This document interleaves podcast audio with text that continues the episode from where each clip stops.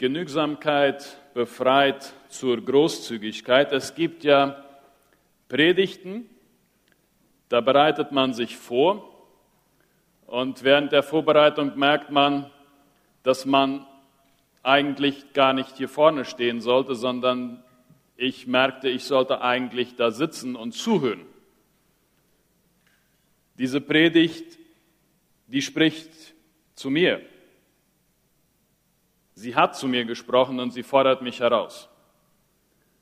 So, in Wirklichkeit müsste ich heute da sitzen, wo ihr sitzt und vielleicht, keine Ahnung, äh, Raphael oder Daniel oder Marcel sollten heute predigen, aber es ist halt andersrum.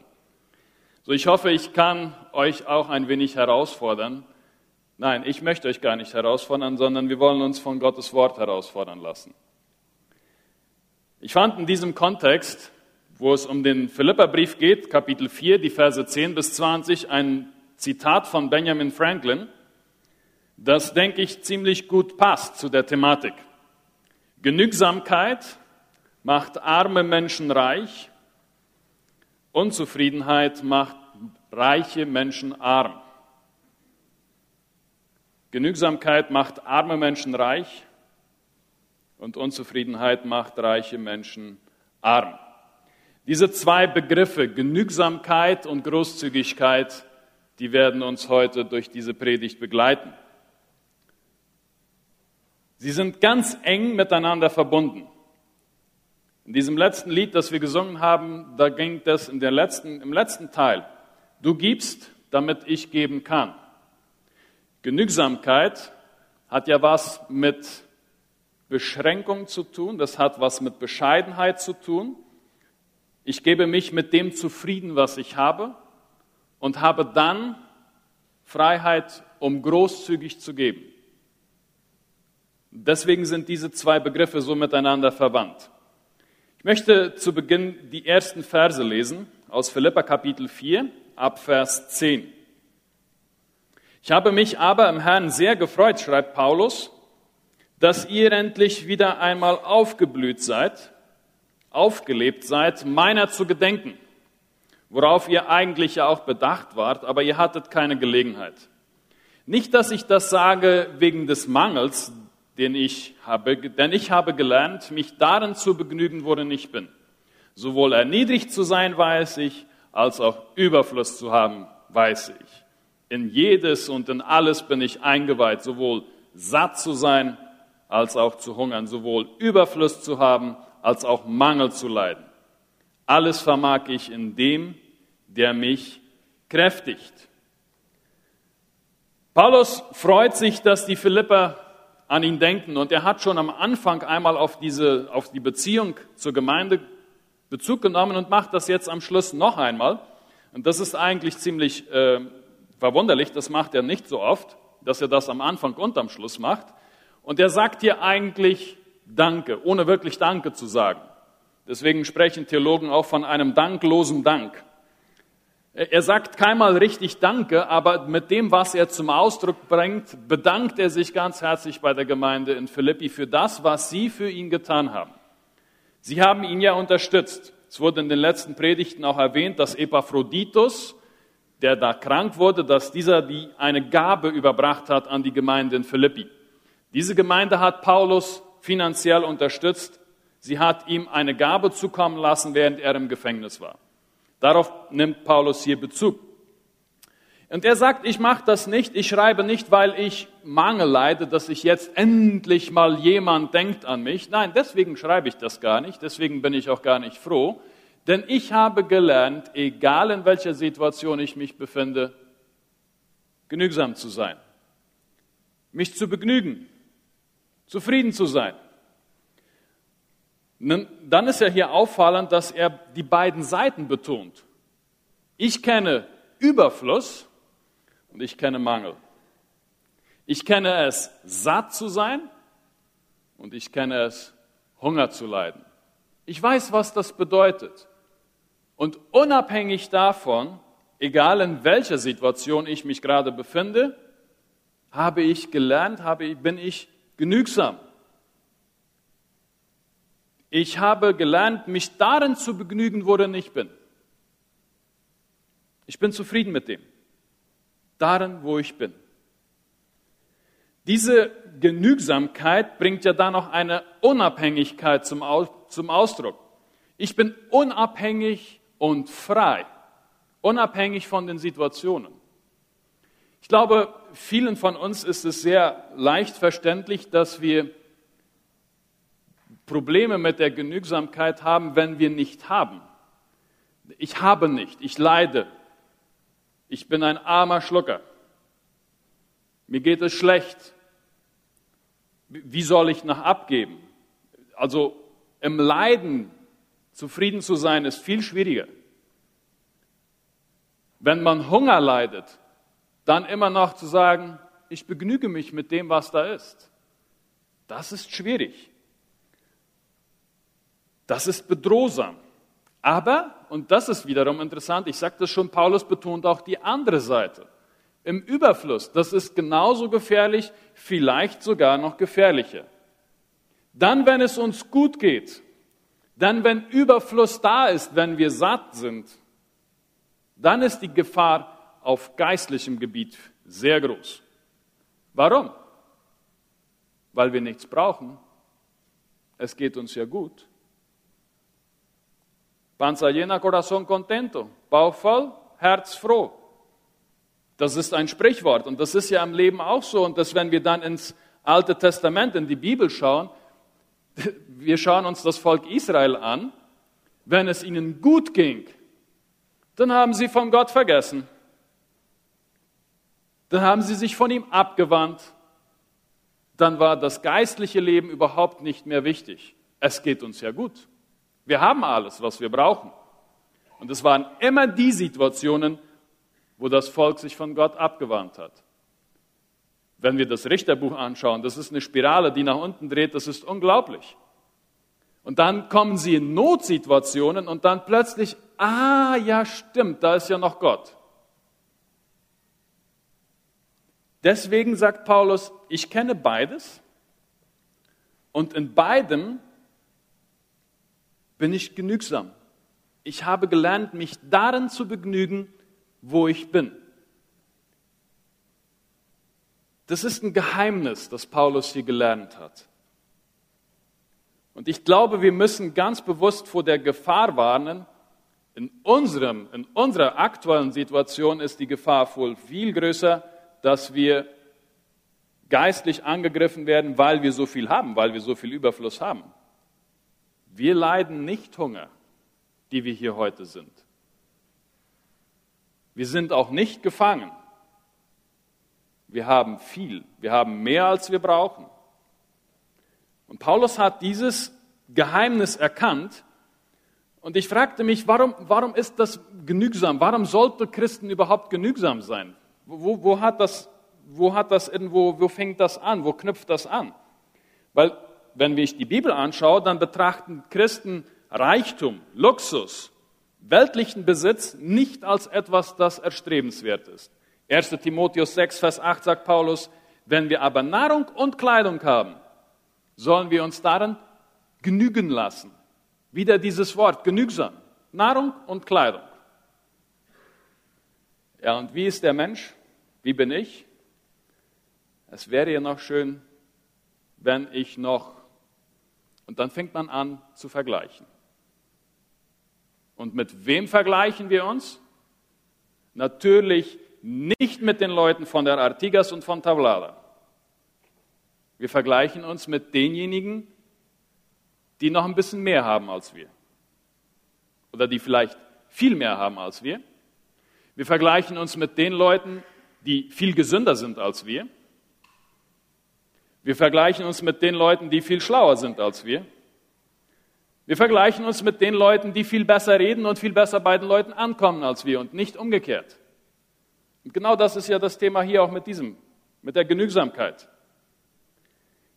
Christen, Paulus sagt, wenn wir Nahrung und Kleidung haben, dann sollen wir uns daran genügen lassen. Warum ist das so? Weil das Christenleben nicht darauf sich konzentriert, mehr zu haben, mehr zu verdienen, in Reichtum und Luxus, Luxus zu leben, nicht auf materielle Güter sich konzentriert. Und das Interessante ist ja auch, dass diese Genügsamkeit eine mennonitische Tugend ist, zumindest in der Geschichte. Vielleicht muss man sagen, sie war eine mennonitische Tugend. Oder vielleicht war sie es immer wieder mal, notgezwungen vielleicht auch. Durch Verfolgungssituationen waren Mennoniten darauf angewiesen, sehr genügsam zu leben. Sie hatten nicht mehr. Sie waren verfolgt, sie wurden auf diese ganze Wanderexistenz, sie mussten sich auf eine einfache Lebensweise, auf eine genügsame Lebensweise einstellen. Die Frage, die ich mir stelle, ist, ob diese Tugend am Aussterben ist. Sie war auch nicht immer bei allen gleichmäßig da. Das können wir auch nicht sagen. Aber warum Warum sollten wir als Christen genügsam sein, das heißt auch bescheiden sein? Warum sollten wir das tun? Erster Punkt, weil wir auf Gott vertrauen. Weil wir auf Gott vertrauen. Notwendigkeit, also die Situationen, wo man nicht hat, haben auch immer wieder das Volk Israel dazu geführt, dass sie sich auf Gott geworfen haben. Das dürfen wir auch tun, auch dann, wenn es uns gut geht. Deswegen können wir dann auch großzügig sein. Jesus sagt in der Bergpredigt, und ich werde jetzt nicht darauf eingehen, aber das ist ein ganz interessantes Kapitel, Kapitel 6, Vers 19 und weiter, da sagt er, kümmert euch nicht um diese ganzen weltlichen Sachen. Vertraut auf Gott. Er sagt auch, dass wir uns nicht hier auf Erdenreichtümer sammeln sollen, sondern im Himmel. Da, wo dein Schatz ist, da ist auch dein Herz. Da, wo du deine allerletzte Sicherheit suchst, da hast du dein Herz. Und die Frage ist, die ich mir persönlich stellen muss, wo ist mein Herz? Wo finde ich Sicherheit? Was gibt mir Sicherheit? Was gibt mir das Gefühl, abgesichert zu sein? Oder auch die Frage, die immer wieder kommt, habe ich genug? Wird es reichen? Auch für das Alter? Und dann auch diese Frage, die dann mit Gesundheit und Unversehrtheit zu tun hat. Entweder verlassen wir uns auf Gott oder auf weltliche Sachen. Diese zwei Optionen gibt es. Jesus ist da sehr klar in der Bergpredigt. Er sagt in Matthäus 6, Vers 32, Euer Vater im Himmel weiß, was ihr braucht und er wird für euch sorgen. Deswegen kann ich bescheiden und genügsam leben, weil Gott wird für mich sorgen. Auch dann, wenn ich in Notsituationen bin, auch dann, wenn es mir nicht so gut geht. Und Hebräer 13, Vers 5 warnt, der Wandel sei ohne Geldliebe. Begnügt euch mit dem, was vorhanden ist.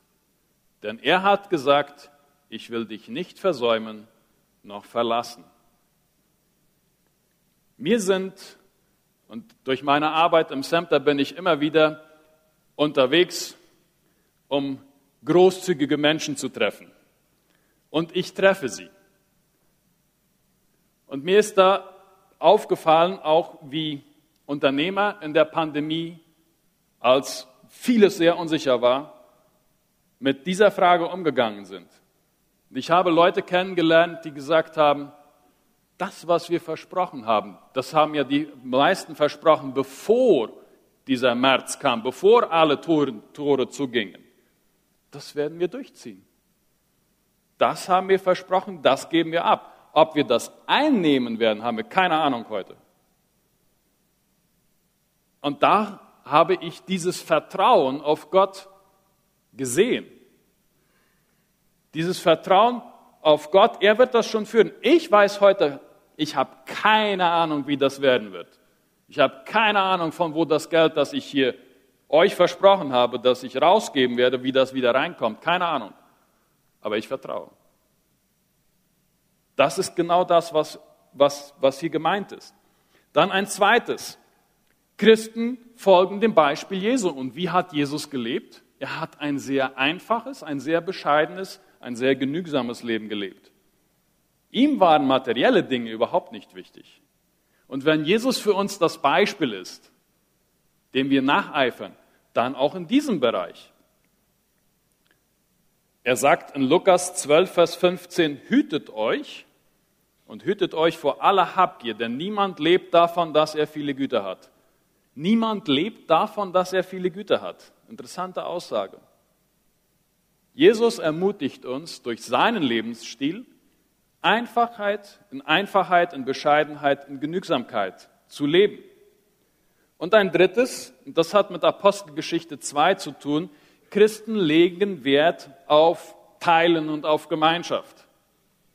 Das ist ein Urprinzip des Christentums. Teilen von dem, was man hat. Da kommt eben diese Verbindung, genügsam leben, bescheiden leben, um großzügig zu teilen von dem, was Gott uns gibt. Sie betrachten, Christen betrachten Eigentum nicht etwas als ein persönlicher Besitz, sondern als ein Mittel, um anderen Menschen damit zu dienen. Da haben wir in Apostelgeschichte 2, 44 und 45 eben diese Begebenheit, wo das klar zum Ausdruck kommt. Tobias Teichen ist Pastor einer ganz großen Gemeinde in München.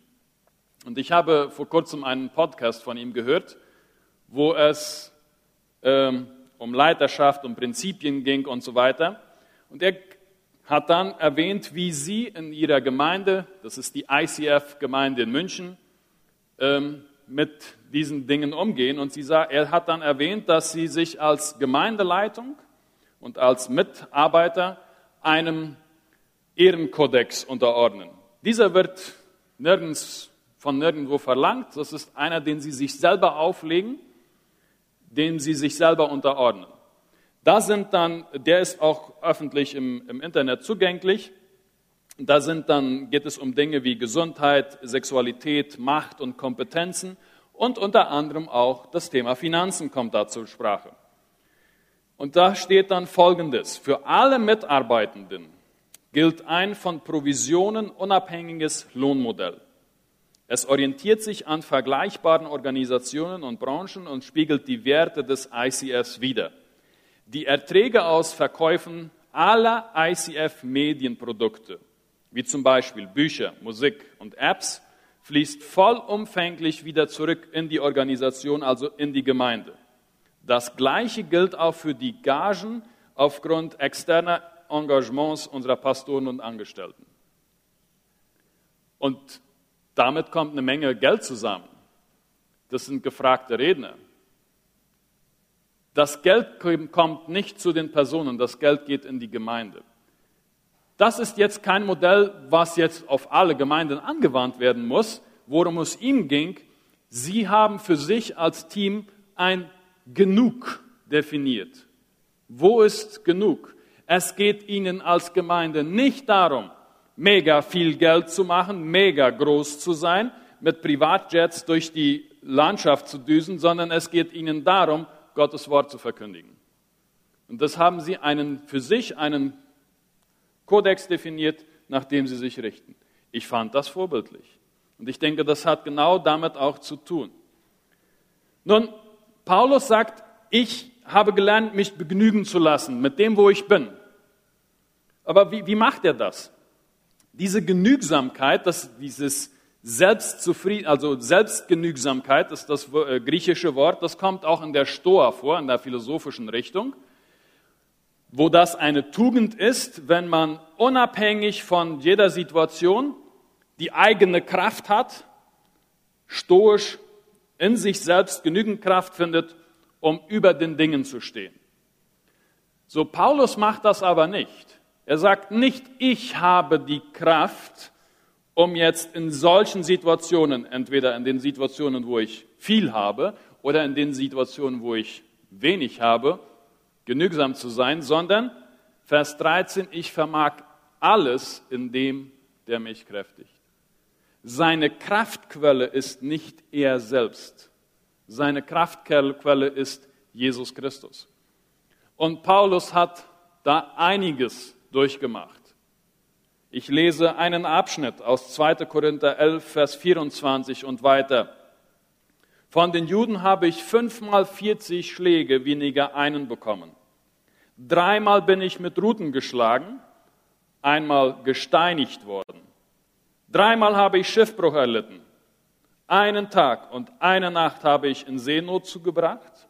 Ich war oft auf Reisen, in Gefahren von Flüssen, in Gefahren von Räubern, in Gefahren von meinem eigenen Volk, in Gefahren von den Nationen, in Gefahren in der Stadt, in Gefahren in der Wüste, in Gefahren auf dem Meer unter falschen Brüdern, in Mühe und Beschwerde, in Wachen, oft in Hunger und Durst, in Fasten oft, in Kälte und Blöße. Außer dem Übrigen noch das, was täglich auf mich eindringt, die Sorge um all die Gemeinde. Und in all dem, es ist genug, es ist okay so.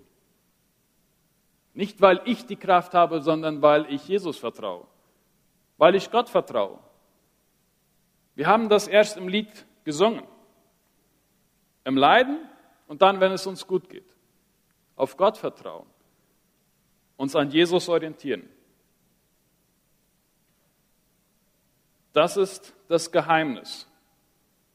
Vers 13. Ich vermag alles durch den, der mich kräftigt. Und dieserjenige ist Christus. Das Zweite. Paulus sagt, ich habe es gelernt, genügsam zu sein. Ich habe es gelernt. Es war nicht immer so. Schon in Kapitel 4, Vers 6 sagt Paulus einmal, seid um nichts besorgt, sondern in allem durch Gebet und Flehen sagt mit Dank, mit Danksagung bringt eure Anliegen vor Gott.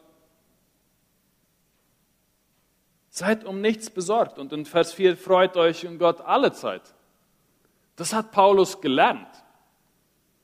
Und gerade in Vers 8, gerade vor unserem Text, da sagt er, lernt von mir. Er fordert die Gemeinde in Philippi auf, von ihm zu lernen.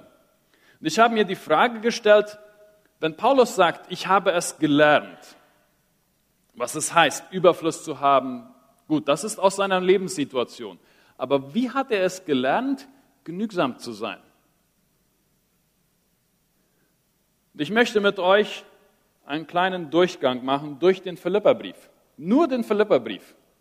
Was Paulus da aufgeschrieben hat, sind ja Dinge, die er, von denen er überzeugt ist, Dinge, die er erlebt hat. Und da steht dann zum Beispiel in Philippa 1, Vers 12, ich will, dass ihr wisst, Brüder, dass meine Umstände mehr zur Förderung des Evangeliums ausgeschlagen sind.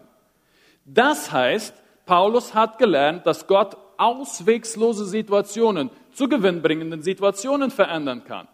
Paulus sitzt im Gefängnis. Aus menschlicher Sicht blöde Situation. Was hat Gott getan?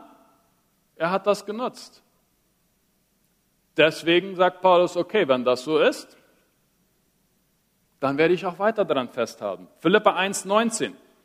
Denn ich weiß, dass dies mir zum Heil ausschlagen wird durch euer Gebet und durch den Beistand des Geistes Jesu Christi. In Notsituationen ist Gottes Geist da. Er wirkt und er rettet in Gefahr. Das hat Paulus erlebt. Das hat er gelernt. 1,29. Denn euch ist es im Blick auf Christus geschenkt worden, nicht allein an ihn zu glauben, sondern auch für ihn zu leiden. Leiden ist ein Geschenk von Gott und das ist gut für uns. Das fängt, fällt uns noch ein bisschen schwierig, das zu verdauen. Leiden als ein Geschenk von Gott, das gut für uns ist. Warum? Und das ist dann Kapitel 2, Vers 9. Darum hat Gott ihn, Jesus Christus, auch hoch erhoben und ihm den Namen verliehen, der über jeden Namen ist. Leiden für Christus wird belohnt.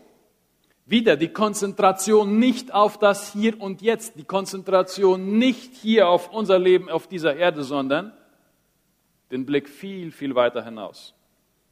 Kapitel 2, Vers 13. Denn Gott ist es, der in euch wirkt, sowohl das Wollen als auch das Wirken zu seinem Wohlgefallen. Gott wirkt in und für uns. Weiter. Tut alles ohne Murren, Kapitel 2, Vers 14 und 15. Und ohne Zweifel, damit ihr tadellos und lauter seid, unbescholtene Kinder Gottes inmitten eines verdrehten und verkehrten Geschlechts, unter dem ihr leuchtet wie Himmelslichter in der Welt. Wenn wir etwas ohne Murren tun, dann bedeutet das, dass wir genügsam sind. Wir sind zufrieden mit dem. Und wir sind Kinder Gottes. Philippa 2, 17. Wenn ich euch aber als Trankopfer über das Opfer und den Dienst eures Glaubens gesprengt werde, so freue ich mich und freue mich mit euch allen. Was heißt das? Auch dann, wenn ich den Märtyrertod sterben werde, dann freue ich mich trotzdem da, weil ich im Dienst für Gott gestorben bin. Das ist ein Grund zur Freude. Kapitel 2, Vers 29 und 30. Sein Leben für das Evangelium zu riskieren ist lobenswert. Nehmt ihn nun auf im Herrn mit aller Freude und haltet solche Brüder in Ehren, denn um des Werkes Christi willen ist er dem Tod nahegekommen und hat sein Leben gewagt und den Mangel in eurem Dienst für mich auszugleichen. Kapitel 3, Vers 12. In all meinen Schwierigkeiten, Schwierigkeiten klammere ich mich an Jesus Christus, weil er mich ergriffen hat. Da steht nicht, dass ich es schon ergriffen habe oder dass ich schon alles kapiert habe und schon vollendet sei. Ich jage ihm aber nach, ob ich es auch ergreifen möge, weil ich auch von Christus Jesus ergriffen bin. Kapitel 3, Vers 20. Ja, es geht noch ein bisschen weiter. Denn unser Bürgerrecht ist in den Himmeln, von woher wir auch den Herrn Jesus Christus als Heiland erwarten, der unseren Leib der Niedrigkeit umgestalten wird zur Gleichgestalt mit seinem Leib, der Herrlichkeit, nach der wirksamen Kraft, mit der er vermag, euch auch alle Dinge sich zu unterwerfen. Auch dann, wenn mein Körper abnimmt, auch dann, wenn ich alt werde, auch dann, wenn ich gebrechlich werde, auch dann, wenn ich nicht mehr gesund bin, Christus wird mir einen neuen Körper geben. Deswegen kann ich genügsam sein. Wenn der, egal in welcher Lebenssituation ich mich befinde, Freut euch im Herrn alle Zeit. Wiederum will ich euch sagen, freut euch, unabhängig von den Dingen. Warum? Weil meine Freude nicht von den Dingen abhängig ist, sondern von Christus. Kapitel 4, Vers 6 und 7. Seid um nichts besorgt. Sagt sich wieder sehr leicht. Sondern lasst euch in allem durch Gebet und Flehen mit Danksagung eure Anliegen vor Gott kund werden und der Friede Gottes, der allen Verstand übersteigt, der wird eure Herzen und eure Gedanken bewahren in Christus Jesus. Gebet und Dankbarkeit in allen Situationen, die führen zu einem Frieden von Gott, der über jede menschliche Fähigkeit steht, diesen Frieden zu produzieren. Es ist oftmals unerklärlich, woher dieser Friede kommt. Aber er ist da. Und zum Schluss 4 Vers 9. Was ihr auch gelernt und empfangen und gehört und an mir gesehen habt, das tut und der Gott des Friedens wird mit euch sein. Demütige Dienerschaft gegenüber anderen bringt uns näher zu Gott des Friedens. Das ist das, was Paulus gelernt hat. Er hat es gelernt, seinen Blick nicht auf die Situation zu lenken, sondern auf Gott, auf Christus. Und das gilt für beide Situationen. Dann, wenn Not da ist und dann, wenn Überfluss da ist. Ich lasse mich nicht vom Überfluss, den ich habe, blenden und von Gott abbringen, sondern auch da ist mein Blick auf Christus gerichtet. Genügsamkeit will gelernt sein. Es gibt immer die Möglichkeit, das Glas halb voll oder halb leer zu sehen. Paulus hat gelernt, auf Gott zu schauen, egal in welcher Situation er sich befindet. Der dritte und letzte Punkt. Der Segen der Großzügigkeit. Ich lese die Verse 14 bis 20. Doch ihr habt wohl daran getan, dass ihr an meiner Bedrängnis teilgenommen habt. Ihr wisst aber auch, dass ihr Philippa, dass am Anfang des Evangeliums, als ich aus Mazedonien wegging, keine Gemeinde mich am gegenseitigen Geben und Empfangen beteiligt hat, als nur ihr allein. Denn sogar schon als ich in Thessalonich war, habt ihr mir nicht nur einmal, sondern zweimal für meinen Bedarf gesandt. Nicht, dass ich die Gabe suche, sondern ich suche die Frucht, die sich zugunsten eurer Rechnung mehrt. Es geht gar nicht um mich geht um euch. Ich habe alles erhalten und ich habe Überfluss. Ich habe die Fülle, da ich von Epaphroditus das von euch Gesandte empfangen habe, einen duftenden Wohlgeruch, ein angenehmes Opfer, Gott wohlgefällig, schreibt einer, der im Gefängnis sitzt. Mein Gott aber wird alles, wessen ihr bedürft, erfüllen nach seinem Reichtum, in Herrlichkeit in Christus Jesus und unserem Gott und Vater sei in Herrlichkeit von Ewigkeit zu Ewigkeit. Amen. Die Gemeinde in Philippi war die Gemeinde, die Paulus unterstützt hat. Nicht nur einmal, mehrere Male. Und Paulus lobt sie und sagt, fantastisch, dass ihr das wieder getan habt. Nicht, weil dann jetzt mein Mangel jetzt, ich habe Überfluss, mein Maß ist voll. Mir geht's gut. Es geht mir darum, dass ihr den Segen erlebt, der aus dieser großzügigen Haltung heraus erwächst. Die Gemeinde hat teilgenommen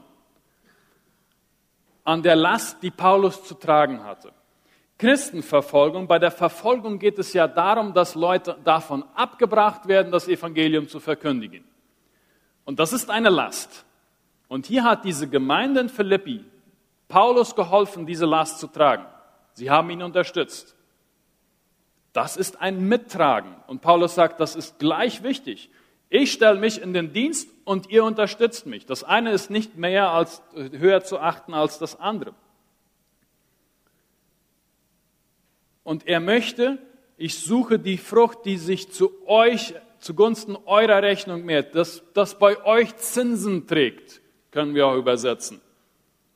Denn eine großzügige Haltung trägt Zinsen für uns. Wenn wir großzügig geben, dann trägt das für uns Zinsen. Das macht uns nicht ärmer, das macht uns reicher. Denn wie vorher der Fokus ja nicht auf dieser Welt, nicht auf dem irdischen liegt, sondern auf dem, was da kommt, auf Gott. Deswegen auch die Großzügigkeit. Das geht nicht darum, was ich hier jetzt, ob das mein Kontostand höher oder niedriger wird, sondern wenn ich das aus der richtigen Haltung heraus tue, dann wird das für mich zum Guten gereichen. Es wird erzählt die Geschichte von Alexander dem Großen, der unterwegs war mit seiner Gefolgschaft und da saß ein armer Bettler am Wegesrand. Und dieser Bettler sprach Alexander an, der dürfte das eigentlich gar nicht tun. Es war nicht Alexander Thiessen der Große, es war Alexander der Große aus der Geschichte. Als Alexander da vorbeikam, dann gibt er diesem Bettler, der es wagt, ihn anzusprechen, Goldmünzen.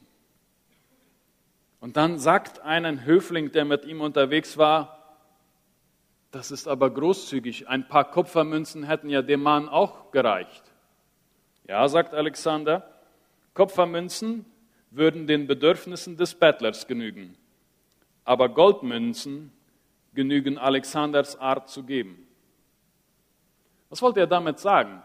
Es geht gar nicht darum, was dem armen Bettler jetzt genügt oder nicht genügt. Es geht darum, was ich gebe. Es geht darum, großzügig zu sein. Paulus sagt hier dann auch, mein Gott wird alles, was ihr bedürft, erfüllen, nach seinem Reichtum. Dass die Rechnung am Ende auskommt, das ist nicht das Problem des Paulus. Das überlässt er Gott. Und da ist das in guten Händen. Vor kurzem erzählte mir ein Student im Center, erzählte das vor den Studienkollegen, also in der Klasse auch, was sie als Familie erlebt hatten. Es ist eine Studentenfamilie, sie haben zwei Kinder und äh, sie sind knapp bei Kasse. Und zwar war es in einer Situation so, dass sie keinen einzigen Guarani im Haus hatten. Also wirklich nicht einen einzigen. Der Kühlschrank war bis auf ein wenig Milch ganz leer. Der Frieser auch. Sie hatten für das Abendessen nichts im Haus, außer Milch und Cocido. Und sie setzten sich zusammen und sprachen darüber, er und seine Frau, was sie machen würden, was sie den zwei Mädchen, die dann am nächsten Tag auch wieder in die Schule mussten, dann haben sie sich gesagt, okay, zumindest Milch und Cosido haben wir. Und dann kam eine Person, einfach so daher und gab ihnen 250.000 Guaranis. Sie hatten mit dieser Person vorher gar nicht gesprochen. Die wusste auch nichts davon, dass sie kein Geld hatten. Sie haben das Geschenk sehr dankbar angenommen. Und was haben sie dann gemacht? Sie setzten sich hin, dankten Gott. Und das Erste, was sie machten, war von dem Geld etwas auf die Seite gelegt für Sonntag für die Kollekte. Warum haben sie das getan? Weil sie wussten, dass Gott, ein viel, dass Gott sich darum kümmern wird nach seinem Reichtum und dass der ein größeres Bankkonto hat. Das war für sie eine Prinzipienfrage. Sie legten zuerst einen Teil von dem geschenkten Geld, das einzige, was sie im Haus hatten, auf die Seite für die Kollekte am Sonntag. Ich habe in dieser Gemeinde sehr, sehr großzügige Menschen kennengelernt. Dieses, dieser Text hier fordert mich persönlich heraus, genügsam zu sein und großzügig zu sein, egal in welcher Situation ich mich befinde. Die Frage, die ich mir stellen muss, ist, lebe ich genügsam und bin ich großzügig? Oder gebe ich einfach nur von dem Überfluss, den ich habe, etwas ab? Die Gefahr ist in beide Richtungen.